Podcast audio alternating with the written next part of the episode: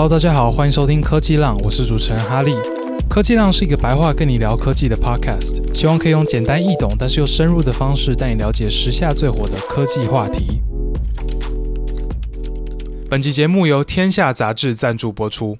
今天主要要跟大家推荐的呢，是他们全新改版推出的每日报 APP。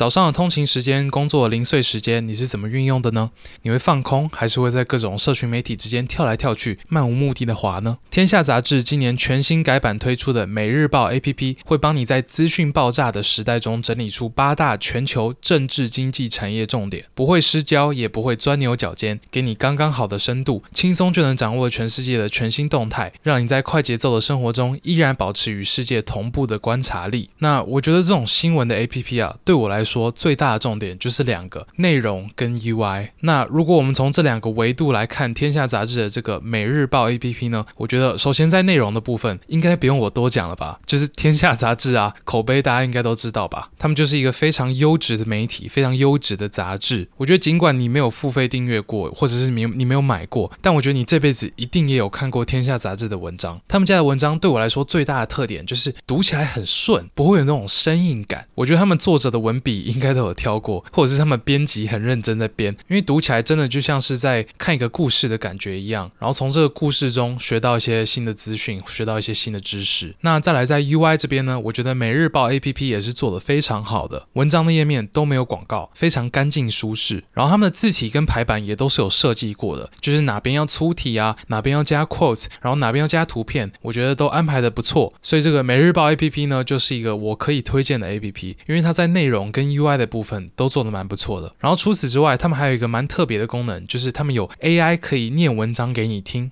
他们还要帮他取一个名字叫做朗读小帮手 Sky，就是每一篇文章下面都会有一个呃 Sky 的按钮，然后你按下去，Sky 就会读文章给你听，让你不用看字，直接用听的也可以。那针对这个功能，我就诚实评论啊，这个 Sky 它做的程度还不到 OpenAI 或是 Eleven Labs 那种专门做 Text to Speech 的那种 AI 公司，他们做到那种程度，基本上已经是。你可能听个五秒，你还听不出来它是 AI。你要听到十秒或者二十秒，你才会发现，哎，有点怪怪的，这应该是 AI。我觉得天下的这个 Sky 还没有到那种程度啦，但是绝对比 Google 翻译小姐好非常多，好吗？就是它听得出来语句之间有一些抑扬顿挫，然后是比 Google 小姐自然的。好，如果你对于这个天下每日报 APP 有兴趣，想要用最短的时间掌握最及时的全球动态的话，这边提供科技让听众一个优惠，就是你可以免费体验两个月。你只要点击这一集资讯栏里面的链接，就可以立刻启用了。大家可以先体验两个月，看看适不适合你。适合的话，再决定要不要付费。这集业配就到这边，谢谢天下杂志的赞助。哇，这礼拜真的是 What a week！我相信这礼拜大家应该都有看到这个 OpenAI 的公投剧，不管你追到什么程度，就是你是像我一样，可能嗯中间的每一次峰回路转，每一次的这个剧 twist and turn，你全部都有跟到，还是说你就是看到其中几篇比较关键的新闻，然后觉得很莫名其妙，为什么昨天说是这样，然后现在又变这样，然后又变那样？我相信大家多多少少应该都有跟到这个宫斗剧了，因为我发现我身边没有在关注科技圈的朋友也都在看这件事情。我觉得大家真的把这个东西当成一个八点档在看了。那我觉得我们这集科技浪这个时间点抓的不是很好啊，就是上礼拜五呢，其实就是这个宫斗剧展开的时候嘛。那呃那个时候我其实已经录好我上礼拜的科技浪了，所以说我就没有办法在上礼拜讲到这件事情。然后有一些人就就有。密我说啊，好哈利，我觉得好失望啊，怎么都没有听到你讲这个？当然没有办法，我真的之前就录好了，所以我没有办法讲。那现在我在录音的此时此刻呢，这个宫斗剧已经结束了几天了。我觉得严格来说，应该算是呃这礼拜四结束吧。就是可能那个 Q Star leak 出来之后，呃，就就没有接续接下去的新闻了。但我觉得整件事到今天，我觉得讨论已经开始慢慢退烧了啦。所以说，呃，该讲的人好像该 comment 的人好像过去几天都 comment 完了，然后科技让这个礼拜一才出，就觉得好像有点晚。所以我觉得到了现在，应该大多数人都已经对于整件事情的呃至少重要的关键都已经很了解了。那细节部分，我我觉得可以，可能可以再聊聊了。但我觉得今天我就不要巨细靡遗的把整件事情的每一个细节，然后每一个 source，哪一个 twist and turns 全部都讲清楚。我觉得。因为 我觉得你如果都已经听过很多遍了，然后你又再这样听一遍，我觉得你应该觉得很烦吧。所以我觉得我们就用一个比较闲聊的形式来讲一下我自己是怎么样经历这件事情的，就是包括可能在每个转折点的时候，我的想法是什么，然后我那时候看到周围的人的想法是什么，然后我觉得什么事情最可能，结果没想到竟然不是这样，就用这个方式带大家走过一遍这个历程。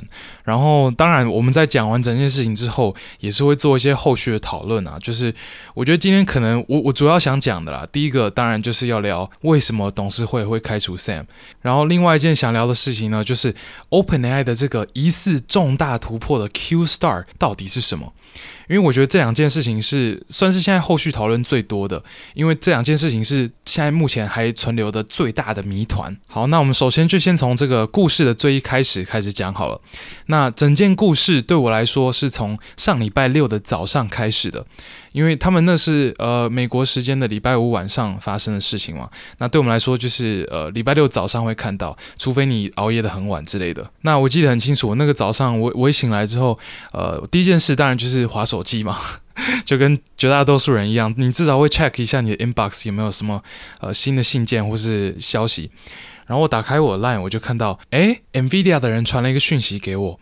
嗯、如果你不知道的话，就是我最近 IG 有跟 NVIDIA 做一个业配的合作，啊、出了一支他们 GPU 相关的影片。然后这个 NVIDIA 的人呢，就是我的这个沟通的窗口，这样。然后那时候我已经把影片丢给他们，让他们审查了，然后他们也觉得 OK。但他突然传来一则讯息给我，说：“哎，你那个影片里面那个呃 Sam Altman 的那一句话你要改哦，因为我原本影片里面是有开 Sam Altman 的玩笑嘛，就是我说到你在跟 ChatGPT 讲一些很隐私的讯息的时候，这些东西可能会被 Sam Altman 看到哦，就是开个玩笑这样。然后那个 NVIDIA 的人就跟我说：哎，你这句要改哦，因为 Sam Altman 不是 OpenAI 的 CEO 了。然后我看到就想说，看。在开什么玩笑？怎么可能？然后我仔细看一下他传给我的链接，那个 URL，等一下。OpenAI.com，这是他们官方的 domain。然后我点进去，我整个吓傻了。Sam a l m a n 真的被开除了，这到底是在演哪出？然后 Mira Murati 变成暂时的 CEO，然后 Greg 被逐出董事会，但还是留在 OpenAI。那我看完这个 OpenAI、他们 official 的声明稿之后，我第一件事当然就是直接冲到 X 上面。你知道这种事情在 X 上面一定直接爆的。果不其然呐、每一篇都在讲 OpenAI，每一篇除了广告以外。几乎每一篇都是在讲说，天呐，Sam a l m a n 掰了。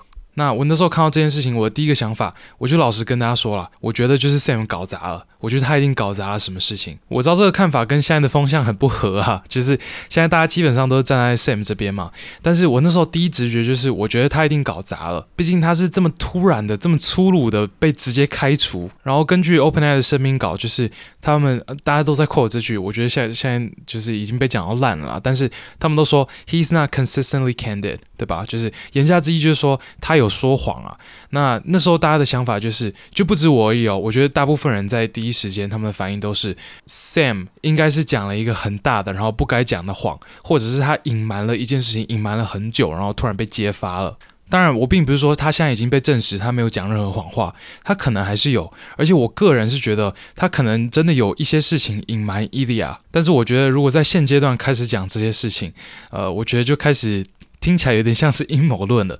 所以这边我就不要。讲太多，我刚刚讲到的这位 Ilya 呢，他的全名是 Ilya Suskiver，他算是整个 OpenAI 事件的一个关键人物，然后也是一开始开除 Sam 的那个董事会成员之一。那我这边很简单的介绍一下 OpenAI 的董事会成员好了。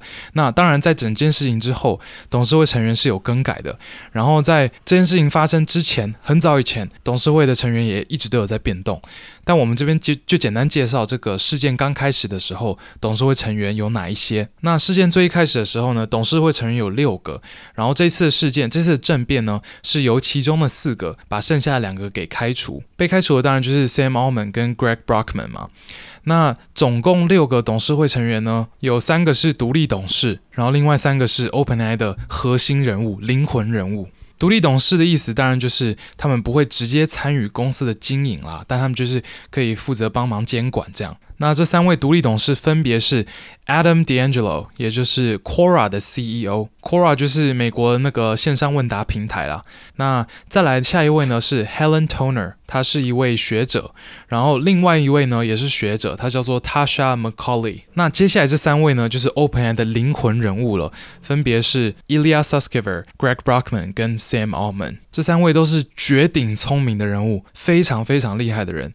那像是 Ilya Sutskever，我在我我的 Podcast 就有提到蛮多次的吧？你去听以前的集数，我应该至少提到过三次以上吧。他最有名的事迹呢，就是呃，他那时候当 Jeffrey Hinton 的学生的时候，做了这个 AlexNet 嘛，然后等于是开启了这个深度学习的文艺复兴。那他之前创一间公司，然后被 Google 收购，在 Google 待了一阵子，然后最后被马斯克挖去 OpenAI 之后，呃，他在 OpenAI 基本上就是研发这边的灵魂人物，真的就是 OpenAI 那时候之所以会选择使用这个 Google 的 Transformer 架构，很大程度是它的影响。那 OpenAI 之后做出非常有名的 GPT 系列嘛，GPT、GPT 二、GPT 三，这边当然也是它在立的。那 Greg Brockman 呢，也是一个天才，但 Ilya Sutskever 他比较像是 machine learning 的 researcher。他是做研研究的，那 Greg Brockman 呢？他就是比较 engineering 那那一块的。简单来说，就是写程式的啦。意思就是说，Ilya Sutskever 可以研究出这个呃呃这 AI 的架构，然后思考要怎么训练，怎么去评估它的成效，然后怎么去 align 它们。然后 Greg Brockman 呢，就是实际的去把这些模型 train 出来，然后实际的去让它有个 UI，让使用者可以使等等。那他们两个人，一个人负责 research，一个人负责 engineering。那 Sam Altman 呢？Sam Altman 他是负责商业的部分，他的背景呢就是一个企业家、一个投资人、一个创投家嘛。他在 OpenAI 之前，他是在一间非常有名的创投叫做 Y Combinator 当 President，然后他自己当然也有创过业，有很多很多 side project。他在戏谷算是非常受人崇敬的一个意见领袖。那这次政变呢，当然就是 Ilya 跟其他三个独立董事组成一个团体，然后把 Sam 跟 Greg 给开除。然后同时，大家一开始也怀疑说，诶，这个伊利亚应该是主要的这个领导人，主要的操刀手哦。因为根据 Greg Brockman 的这个推文，它上面是写说，一开始是伊利亚把 Sam 邀进一个 Google Meet 里面，然后直接在 Google Meet 里面把他 fire 掉。然后之后去跟 Greg 说这件事情的，也都是伊利亚本人。然后在这个开除事件之后呢，OpenAI 有一个 All Hands，就是一个呃员工的会议。然后这个 All Hands 的会议应该也是伊利亚在主持哦。然后在回答这个员工的问题，所以大家都觉得应该是伊利亚发起了这一次的政变，或是就算不是他发起的，他应该是这个领导人。那之后，当然有一些人就开始有一些改观了，因为呃，就是后来有发生一些其他的转折嘛。但我们先不讲到那边，我们先继续把这个故事讲完。那在这个 Sam Altman 被开除了之后呢，Greg 也立刻提了离职，他就是要跟 Sam 走的意思。然后有一些资深的研究员也陆陆续续开始离职，然后很多的员工都开始浮动，就开始有一些离职的声音，然后给这个董事会压力。然后同时，董事会任命的这个暂时 CEO Mira Murati，Mira Murati 原本是这个 OpenAI 的 CTO，他被任命成 C 的暂时的 CEO 之后，他做的第一件事，竟然就是想把 Sam 给请回来。然后不止这些内部员工的压力。外面的投资者也给董事会非常多压力，想想把这个 Sam 找回来，包括微软啊，还有一些其他的投资者，所以董事会压力很大，他们就开始跟 Sam 开启了一个谈判。那这个谈判进行到一个阶段的时候呢，呃，有一个消息就流出了，流出说董事会原则上已经答应要辞职，然后让 Sam 回来当 CEO。但是后来他们又迟疑了，所以说整个谈判就破局了。然后董事会竟然找了 Emmett Shear，也就是前 Twitch 的 CEO 来当 OpenAI 的暂时 CEO。那这边后来媒体也有爆料啦，就是这个阶段呢。董事会也有去找过 Anthropic，他们想要找 Anthropic 的人来当他们的 CEO，或者是跟 Anthropic 合并。那这个 Anthropic 是 OpenAI 现在的一个竞争者啊，他们也是在做大型语言模型的 AI 新创公司。那这个 Anthropic 跟 OpenAI 的渊源也是蛮深的啦，他们的 founder 都是原本 OpenAI 的员工，然后他们主打的呢是 AI safety，就他们在 AI 安全性这边做了很多的研究。那反正这边呢就变成 Emmett Shear 变成 OpenAI 的暂时 CEO。然后他还在 X 上面发了一篇很长的心得文。那这个时候呢，员工呢就开始越来越浮动了。接下来呢，很快的，我们又看到了一个大转折，就是 Sam Altman 要被微软的 CEO Satya Nadella 给拉走了。我觉得整件事情有三个最让我意外的点。第一个最意外的点，当然就是整件事情。开刚开始啊，就是 Sam Altman 竟然会被 fire，这是第一个。第二个，我觉得就是这个，就是微软被 Satya Nadella 给拉走，因为那时候大家都在讲，哦，这个 Sam 跟 Greg 一定会带着那些从 OpenAI 出来的员工一起去创一间新的公司，因为他们现阶段基本上是要什么有什么，他们是全球最厉害的 AI 新创公司出来的一个团队，他们基本上有可以在八个月内直接复制出一个 GPT 四等级大型语言模型的能力。所以所以他们如果创一间公司，一定是要什么有什么，要钱有钱，要 GPU 有 GPU，要人才有人才。然后那时候也有新闻流出来说，Sam Altman 已经开启一些谈话了，他已经开始在规划他未来要创的新公司了。所以那时候绝大多数人，包括我都觉得 Sam Altman 一定会自己开间公司。结果没想到他竟然会去微软当员工。那当然，事情发生了之后，大家再去认真思考，确实也会觉得，哎，其实也是蛮合理的啦。毕竟他们去微软，相较于他们自己开一间新的公司，一定会轻松很多啊。这个 Nadella 绝对是会给他们一个大大的笑容，然后把一大把的这个 Azure credits 直接塞到 Sam 的手中。那整件事情呢，如果就到这边结束了的话，我觉得哇，世界会非常不一样。就是假设有两个几乎一模一样的平行宇宙，然后唯一的不一样的地方呢，就是在这个点，就是一个宇宙在这个点，Sam Altman 去了微软，另外一个宇宙是现在这个宇宙。有这两种宇宙的话，我觉得从这个点开始之后的发展一定会变得超级超级不一样。因为 OpenAI 真的就是现在世界上最有可能开发出 AGI 的团队之一。AGI 就是 Artificial General Intelligence，中文好像叫做什么通通用型人工智慧之类的。反正这种 AI 就是几乎什么都会做，然后都可以做得比人类还好的那种 AI。那像这种会完全颠覆现在社会现况的这种 AI，是微软开发出来的，还是？OpenAI 开发出来的这个差很大，大家可以自己去思考一下。就是假设 Sam 今天真的跟微软走，会发生什么事情？那我既然都已经讲到这种程度了，你应该都已经知道了。就是呃，Sam 最后没有跟微软走。那在同一时间呢，OpenAI 员工开始越来越团结，他们很多人都在 X 上面发 X 文写说，OpenAI is nothing without its people，就是表示要团结的意思啦。那接下来呢，我就遇到了整个世界中让我最惊讶的第三件事情，也就是 Ilya Sutskever。他发了一篇 X 文，写说：“我非常后悔我参与董事会的这次行动。他从来都没有想要把这个 OpenAI 这间公司打散的意图。然后他会现在会开始尽他所能的把所有人再团结在一起。然后他在讲完这个推文之后，就跟 OpenAI 的员工一起联署了一个呃寄给董事会的信件。信件的内容基本上就是叫董事会下台，然后让 Sam Altman 回来当 OpenAI 的 CEO。那他自己也是董事会成员嘛，所以说也。”是算是他要自己下台这样。那这个信件最后呢，呃，OpenAI 员工好像七百五十个吧，总共有七百四十六还是七百四十七人签了，所以基本上全部人都签了，大家都要董事会下台这样。那他们都已经做到这个程度了，董事会当然没有任何谈判的余地了，所以说他们就下台了。然后 OpenAI 组了一个新的董事会，然后把这个 Sam Altman 跟 Greg 都请回来了。那最后新的董事会呢是是呃原本董事会人几乎都走光了，剩下这个呃 Adam D'Angelo 留下来，然后多了两个新的人，分别是前 Salesforce 的 CEO Bret Taylor，还有前财政部长跟哈佛大学的校长 Larry Summers。那整个事件呢就在这边画下了一个句点。那当然在这之后呢，又有一个新的支线产生呐、就是路透社跟 The Information 的爆料，就是 OpenAI 最近有一个很大的技术突破，叫做 Q Star。那这边我们可以等一下再讲。我们现在聊一下董事会当时究竟为什么会开除 Sam，因为这是。整个案件的最大关键嘛，然后也是一个最大的谜团。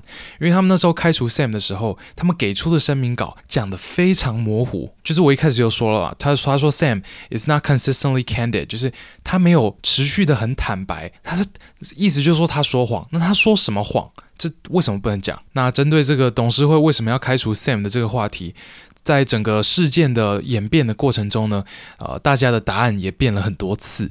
一开始是有超多的阴谋论，这边我 我必须承认，我一开始是看得蛮开心的。我知道大部分都是假的，听起来就很假，但我就是就觉得哇，大家想象力好丰富哦。就是我会参加一些 Twitter Space 在聊这个，然后大大家就在里面乱猜而已。然后就是有些人会观察很细的东西，就说什么哇，那个 Sam Altman 在 Death Day 的时候，他有他手他有手做什么动作，然后。然后他讲话有有声音有点颤抖，然后他跟那个 Satya Nadella 的互动好像哪边怪怪的，哪边怪怪的。然后之后 ChatGPT 那个伺服器不是一直挂掉嘛？然后他们还不让新大家就是新用户注册 ChatGPT Plus，所以他们就想说，哎，是不是 Sam Altman 跟这个呃呃 Microsoft 的一些企业的客户有一些冲突，在在使用 Azure Credits 的这边有一些冲突啊之类的，还是说有一些政治的原因啊？就因为前一阵子不是拜习会吗？哇，那个有一些。什么政治操作啊？但我觉得事件发展到现在，大家讲一讲，大家讲一讲，已经开始有点 converge 了。我觉得绝大多数人达抵达的共识就是，这应该就是一个跟 AI safety 相关的事情。也就是说，董事会开除 Sam 是因为他们觉得 Sam 在开发 AI 这件事情上，他的行为、他的做法太过激进了。这么快的商业化，这么快的发展 AI，他们觉得是不安全的，所以说就把 Sam 给开除掉。那这边我觉得我需要先跟大家定义一些名词，就是很多人会把 OpenAI 这次的政变呢当做是两种不同的呃思想或者是不同的哲学的对抗。这两种哲学分别是。Effective altruism，简称 EA，跟 Effective accelerationism，简称 E slash ACC，slash 是一撇，所以说它是小写的 E，然后一撇 ACC，所以说这一次 OpenAI 的政变呢，就是 EA vs EACC。那这个 EA 跟 EACC 呢，都是现在这个科技圈非常流行的两种不同的哲学啦。那这个 EA 出现的比较早，它已经被提倡一阵子了。那它的中心思想呢，就是应该把全部的精力跟资源都花在能够为人类带来最大的正面影响的事情上面。就你必须谨慎的去比较，你现在这笔钱可以帮助的所有人，可以拿来做的所有事情，然后哪一件事情帮助最多的人，能达达到最大的正面效果，你就要做那件事情。那这个 EA 算是提倡了好一阵子的一个思想了，但是最近这一两年，它的名声开始臭掉了，因为去年有 SBF 的事件嘛，就是呃，就是那个 Sam Bankman-Fried，他是 EA 的最大提倡者之一，结果他被发现是一个彻头彻尾的伪君子。然后最近也被判刑一百多年了，所以说他真的是把整个 EA 的名声都搞臭了。那另外这个 EACC 呢，是相较于 EA 是比较新的一个思想，它的中心思想很简单，就是我们要尽可能的加快科技发展的速度。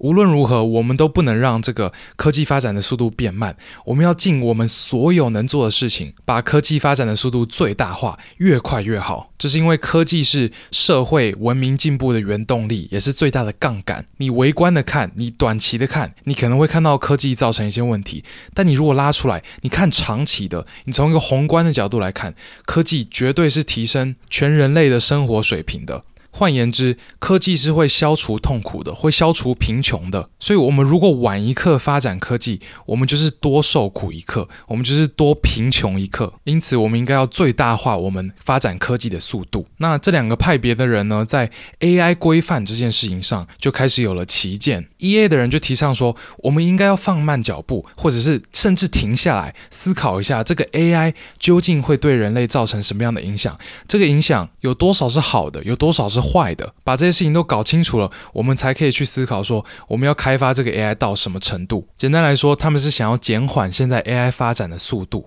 那这个 EACC 呢，很明显的就不同意嘛，他们是想要最大化现在 AI 发展的速度，因为他们觉得 AI 这个技术未来绝对会带人类走到一个极度美好的地方，极度美好的世界。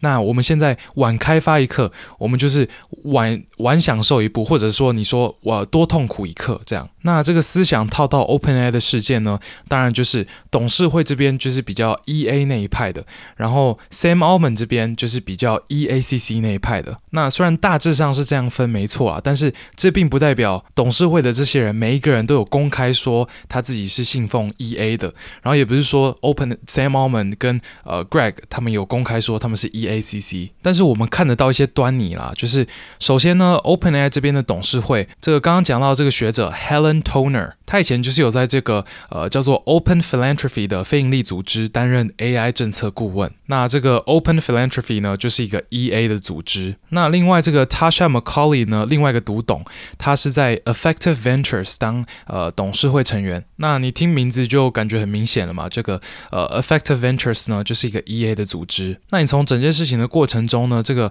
董事会的做的一些决定，也可以看得出来，他们。就是想要让这个 AI 发展 slow down 的，就他们可能没有明讲，就是他们是 E E，就是为了要达成 EA，他们当然不会讲这个 EA，现在这个名字很臭。但是很明显的看出他们是想要 AI slow down 的。第一件事最明显的就是他们找的那个临时 CEO Emmett Shear，他是那个 Twitch 的前 CEO 嘛。那他在 AI 规范这个事情上面呢，他有很强烈的自己的想法。就是他在访谈上他都会说，他想要让 AI 发展变慢，想要减缓现在的 AI 发展，因为他觉得太恐怖了。所以很明显，他跟这些 EA 的人的想法是一致的。那再来还有一件事情是发生在这个 OpenAI 政变之前呢，这个。Helen Toner 呢，他有写一篇论文，论文的内容是在写说，他觉得 OpenAI 他那个时候直接 launch ChatGPT 这个产品是不负责任的，因为他说 ChatGPT 问世之后，他直接开启了一波 AI 军备竞赛，对吧？大家还记得吗？那个时候 ChatGPT 一出来，然后微软跟呃 OpenAI 做了一个联盟。之后，Google 就直接 freak out，他们就开始哇，赶快开发 Bar 出来啊什么的。那这个 Helen Toner 呢，他就说这个军备竞赛大幅的加加速了这个 AI 的发展，然后让这些公司为了要超车赶在对方的前面，都开始放下对于安全性的一些考量。然后他也是在论文里面明确的说到，他觉得 Anthropic 的做法是比较好的，因为那时候 Anthropic 好像很早以前那个他们的聊天机器人 Claude，就是跟 ChatGPT 非常类似的一个聊天机器人，呃 Claude。他们那时候就已经 ready 了。但他们没有立刻释出，就是因为他们觉得他们可能会促成这个 AI 军备竞赛，然后大幅加速 AI 的发展。然后他们是觉得这样很危险，所以说他们呃思考了之后，他们并没有立刻释出 Claude。那 Helen Toner 呢是觉得他们这样是比较负责任的。那他们那时候刚开除 Sam 的时候呢，我刚刚不是有说吗？他们也有去找 Anthropic 的人，然后想要跟 Anthropic 合并。这边的一些做法可能就是这个 Helen Toner 带头的，因为很明显他很喜欢 Anthropic 嘛。那从以上种种的这个董事会的行为呢，然后以及这些董事会某一些董事会成员他们隶属的一些组织，我们都可以看出，董事会这边是比较偏向于想要让 AI 慢下来的，然后可能比较接近这个 EA 的想法，但是也不能直接说这个董事会的四个人都是这 EA 的人啊。啊，因为我觉得像是伊利亚跟 Adam 他们的理由，我觉得应该没有办法直接用这个 EA 的想法来盖瓜了。像是伊利亚我觉得伊利亚就不是信奉 EA 的人。当然这边是我自己的猜测了，但是我觉得伊利亚从他近期的这些 interview 给我的感觉，我是觉得他是非常认真在思考 AGI 的 alignment problem，就是我们究竟要怎么样确保这些呃，我们开发出这些 AGI，他们是符合我们人类的价值观，它是会帮。助我们人类的，但是同时，我觉得他对于未来是乐观的哦。就是有一些 EA 的人可能会对于现在 AI 的发展，然后 AI 这个技术是有点感到悲观的嘛，因为他觉得我们现在好像在走一条死亡之路的感觉。但是我觉得伊利亚是乐观的，因为我有听他最近的 TED Talk，就是他他应该是十月的时候做了这个 TED Talk，但是他是最近才被 release。那他在里面基本上就是说，他对于未来是感到很乐观，因为他觉得未来这些所有的 AI 公司都会齐心协力，一起来想办法规范这些 AI，然后一起来合作，让 AI 变得更好。变得更安全，这样。所以我自己是觉得啦，他应该没有跟 Helen Toner 一样，就是看不顺眼 Sam 很久了。就是 Helen Toner 他从 ChatGPT 问世到现在，他一直跟 Sam 就是意见不合嘛，他就是 EA 的人嘛。但是我觉得伊利亚跟 Sam 可能没有这么根本性的这个哲学的不同，反而是比较像是他是被某一件特别的突发性的事情给吓到。那这边当然我们没有正确的答案了，但是我觉得这边我们可能在讲 Q Star 的时候可以稍微提到一下，我自己是有一些想法啦。那至于这个 Adam 呢，有一些人是在猜测说，因为他是这个 Quora 的 CEO 嘛，那 Quora 有个产品叫做 Poe P O E，那算是一个呃 OpenAI 的竞品啦。所以有些人就在猜测说啊，他是不是有一些利益关系啊、利益纠纷呢？那这边我就先不 comment 了，因为我我觉得我的资讯太少了，我没办法做出什么决定。但是我们也是没有明确的看到这个呃 Adam 他有这个 EA 的倾向。好，那 Sam a l m a n 这边呢，我看很多人是直接把他冠上这个 EACC 的称号了，因为他在做的事情很明显的就是他想要一直加速 AI 的发展嘛，至少从我们看到的是这样。好，所以呢，有些人说这个 OpenAI 这次政变呢是 EA。vs EACC 就是这么来的。那这边有几点要跟大家讲一下，就是首先就是在这个 EA 的名称呢，其实也有很多种啊，就是有些人会把它们称作 Decel。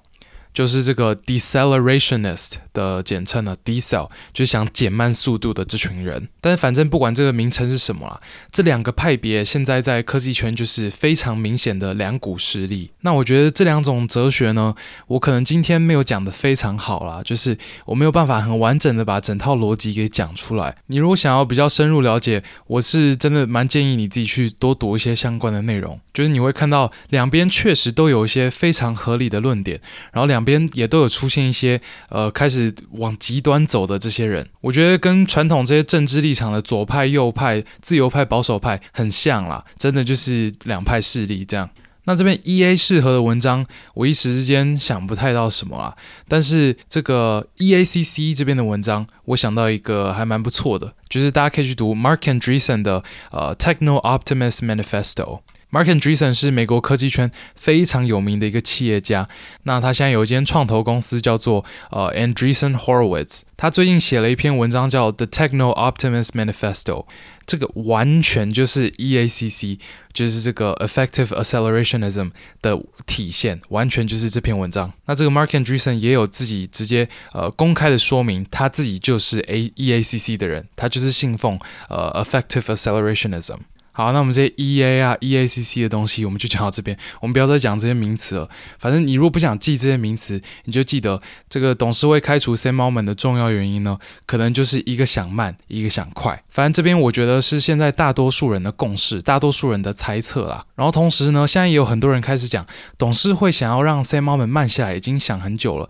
但是压死骆驼的最后一根稻草是这个叫做 Q Star 的技术，或是它是一个模型，我们不知道，我们不知道它是一个模型。还是技术？因为根据路透社跟 The Information 的爆料，有 OpenAI 的员工说，他们有开发出一个技术叫做 Q Star。那他们内部有一些员工是觉得这个 Q Star 已经强到一个非常危险的地步了，所以他们把这个 Q Star 写信呈报给这个董事会的人。董事会的人看到了之后，才把 Sam a l m a n 开除的。所以说，很可能这个 Q Star 是他们开除的重大原因之一。所以我们现在就来聊一聊这个 Q Star 究竟可能是什么东西。它到底是不是一个 AGI 的大突破呢？会不会对人类造成威胁呢？首先，我当然必须先说了，就是接下来讲的全部都是猜测而已。除了 OpenAI 的人，没有人知道 Q-Star 究竟是什么。然后我们从这个路透社跟 The Information 的爆料，真的没有拿到什么资讯。他们讲的非常少，他们几乎没有公布任何跟 Q-Star 相关的技术细节。他们有讲到的，就是只有。这个 Q Star 呢，可以把这种呃国中国小的数学解得非常好，就这样而已。但是在这个几乎没有任何资讯的情况之下，大家还是猜得很爽。我指的大家当然就是 Machine Learning 的推特啦，Machine Learning 的 X。那大家讨论到现在，我觉得算是有一个共识了，就是大家觉得这个 Q Star 是两个东西的结合，Q 代表的是 Q Learning，那 Star 代表的是 A Star Search。Q-Learning 是一个机器学习的演算法，严格来说是一个增强式学习的演算法。我们知道机器学习的方法可以粗分成三种吗，监督式学习、非监督式学习跟增强式学习。这个 Q Learning 就是一个增强式学习的演算法。增强式学习跟其他学习方法不一样的地方，就是它在强调的是你把这个 AI 丢到环境中，让它自己去学习，让它自己去尝试新的动作，然后去摸索。那其他的方式呢，比较像是你整理好一些它的训练资料，然后把这些训练资料丢给它，让它从这些我们你给定的训练训练资料当中自己找出一些规律。所以这是 Q 的部分。那 Star 的部分，大家觉得是 A Star 吗？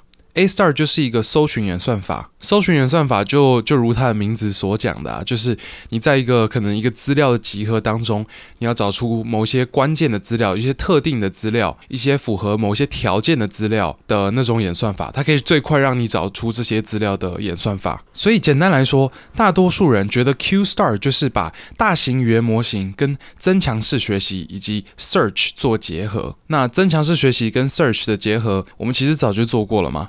最明显的是什么？就是二零一五年的 AlphaGo 啊！如果你不知道的话，这个大名鼎鼎的 AlphaGo 就是二零一五年的时候，Google DeepMind 做出来打败世界最强的围棋手的那个机器人。它的大脑基本上就是这两种关键技术做出来的，增强式学习跟 search。所以你也可以这么讲啊，就是大家觉得 Q Star 就是大型语言模型版的 AlphaGo。那接下来你一定会问了，那为什么 OpenAI 要做这件事情？为什么一定要把这个呃 LLM 做成跟 AlphaGo 一样的 AI 呢？这个原因很简单呐、那就是要做出 AGI 嘛，对吧？这个 OpenAI 最终目标就是要做出 AGI。那我们现在离 AGI 还缺什么？还缺一个很重要的关键，很多有很多关键啦，但其中一个重要关键是，现在的 AI，现在这些 LM 它缺乏计划，缺乏推理的能力。当然，其实现在这些大型语言模型，就算你不用任何的技术，你直接跟他聊天，你会发现他也是有一定程度的推理能力。但是，我觉得他现在的推理能力，基本上只适用于解决那些我们称作 non-deterministic 的问题，或者是你称作 probabilistic 的问题。意思就是说，它不是确定性的问，它是没有一个确定的一个答案的问题，没有一个确定的要回答的方式。它是比较有一些不确定性在里面的，就是举个例子，你可能可以问他说，为什么共产主义没有办法在现实生活中实施？然后他全，他可能就会一步一步的推导说，哦，因为先发生这件事情，然后会导致什么什么什么的，然后他就可以推得蛮有理的。这是因为这个问题它是一个 probabilistic 的问题嘛。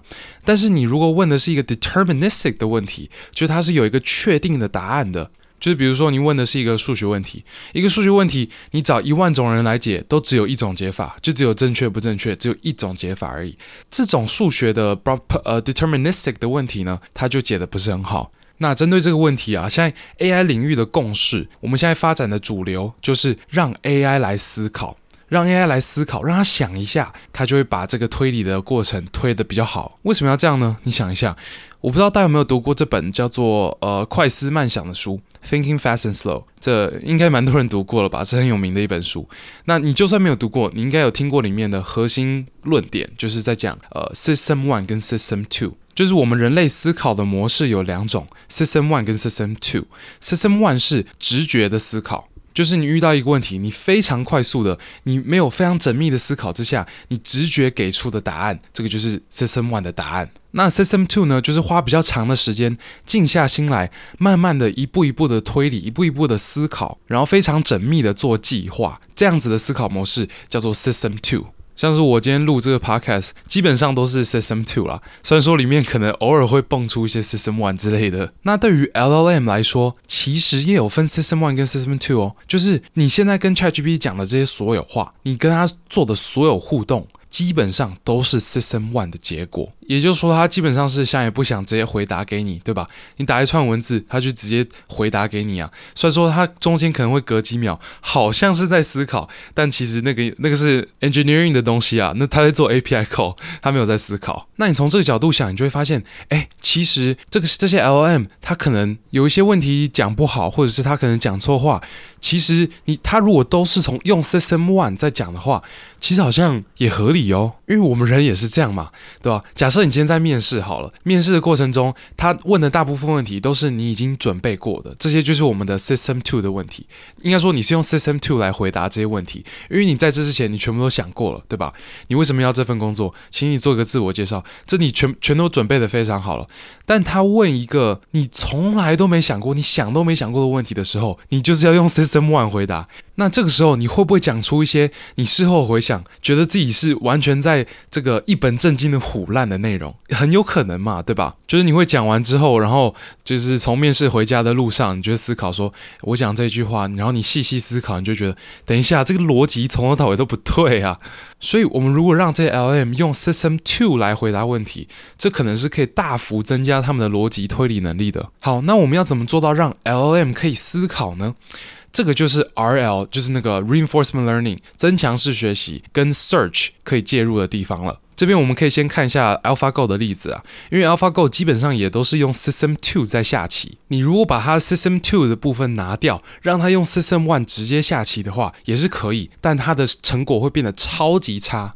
他绝对绝对不可能打得赢世界棋手，应该说他可能打不赢一般的高手。那我们刚刚有说嘛，就是 AlphaGo 是增强式学习加上 Search 嘛。增强式学习在做的部分就是让他学会怎么下棋，学会下棋的知识，然后学会下棋的一些技巧。实际的运作模式呢，就是让这个 AlphaGo 自己跟自己下棋，然后从自己跟自己下棋的过程中学习，这个就叫做增强式学习。那 Search 在做的事情呢，就是给这个增强式学习学出来的大脑一个 System Two，让它有一个可以用 System Two 来思考的方式。详细的来说，就是我们会先透过增强式学习学出一个非常强的神经网络。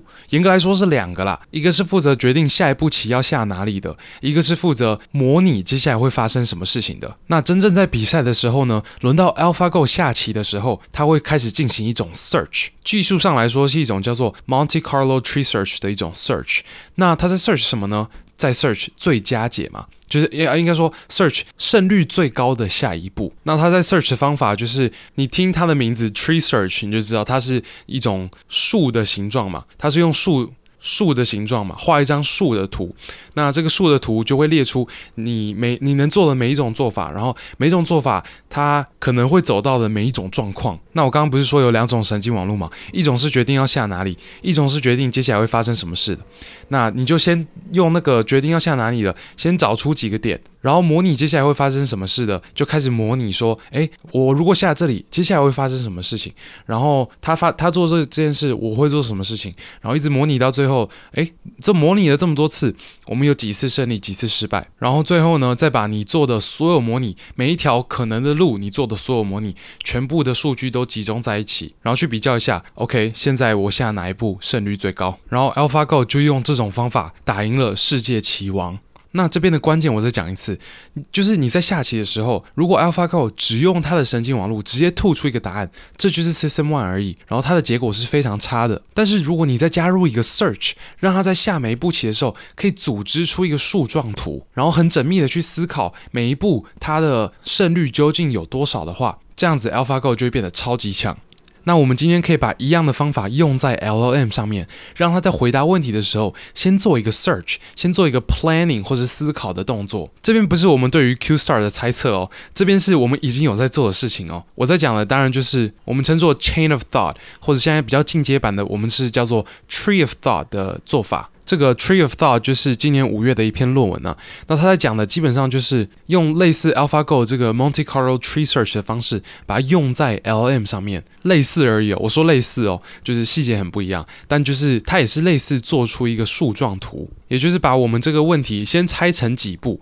那第一步，你先针先针对第一步想出几个可能的解方，然后你再独立的去检测这每一个解方，看它是不是有可能带你走到最终结果。如果有可能的话，你就从这个解方下面展开，你继续继续想，在这这一步之下有哪一步是最有可能的，然后一样每一步都去思考一下它的真正的可能性。反正我举一个实际例子，可能比较好理解了，就是论文里面在讲的就是 LM 在玩一个 Game of Twenty Four 的游戏，Game of Twenty Four 就是它会给你几个随机的原始数字，然后你要想办法把这些数字凑一凑，加加减减，乘乘除除，然后最后要得到二十四这个数字。那这个 task 就分成好几步嘛。第一步，你先动其中的两个数字。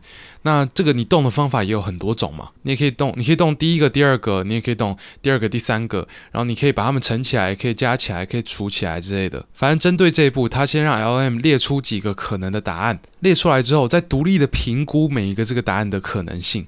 然后评估出来可能可能性比较高的两个，他就从那两只再继续展开思考下一步有哪一些可能的答案，然后同样的再独立的评估每个答案，反正就是这样展展开成一棵树。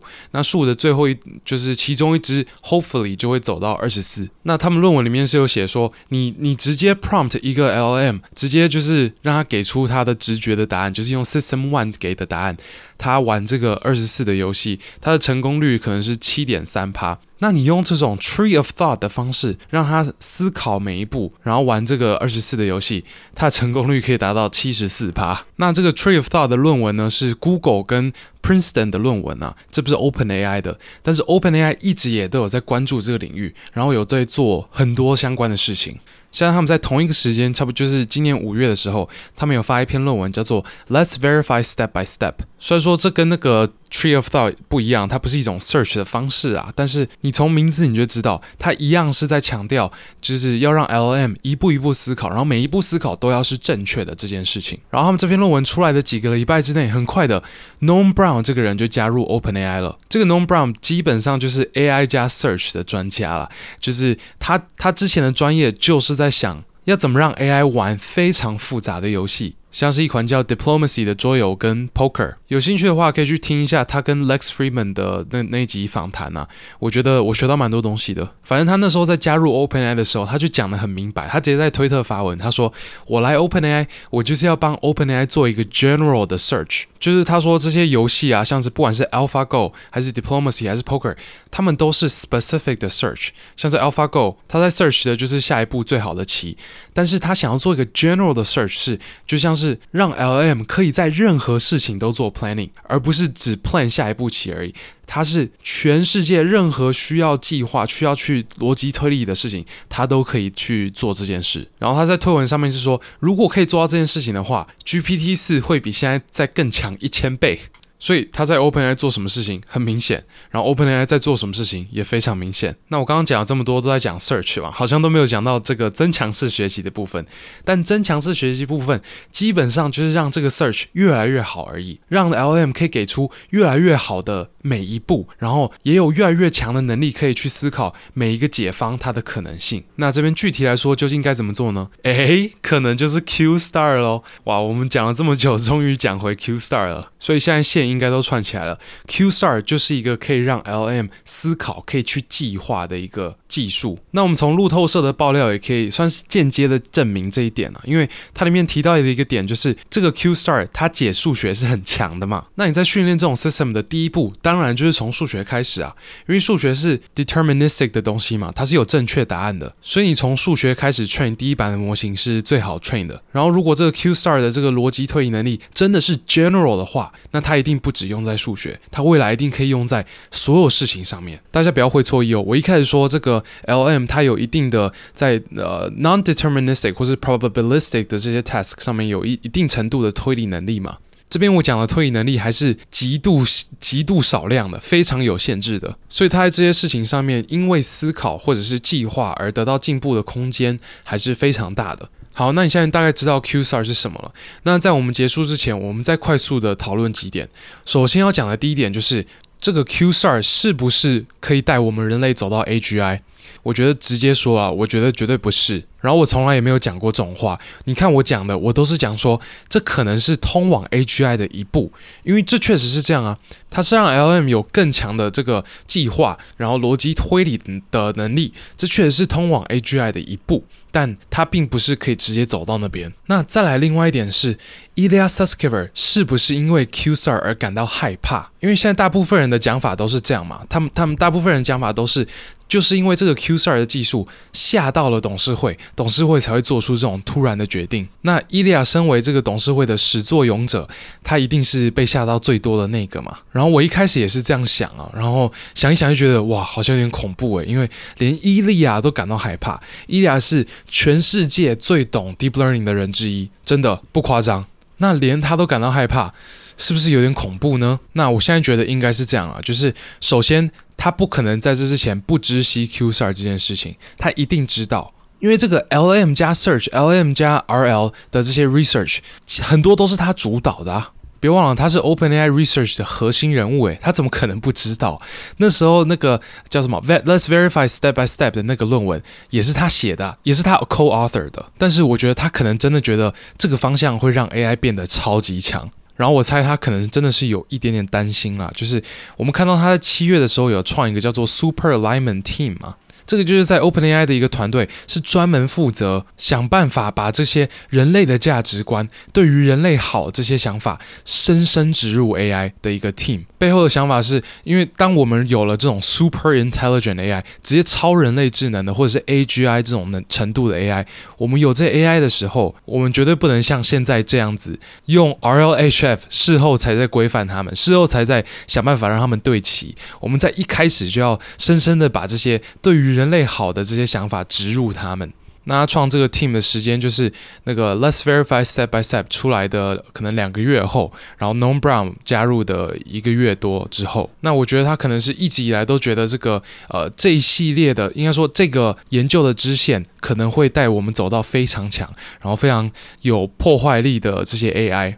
那可能压压死骆驼的最后一根稻草呢，是呃，Sam Altman 做了哪一件事情没有跟他说，或者是他对于怎么 scale Q-Star 有什么想法跟他是不一致的之类的，这边就不知道，就是大家自己猜。但反正他现在后悔了嘛，所以说不管他那时候看到什么，要么就是他后来想一想，嗯，过了几天想一想，嗯，好像也没有那么恐怖，然后不应该因为这个把 OpenAI 给拆掉，所以说他就直接后悔了，然后跟 Sam Altman 和好，还是说呢？一开始根本就是一个 false alarm，他自己是错误解读 Sam 的一些事情，不知道这边就是大家自己再去猜测吧。好，那我们最后是抽奖时间。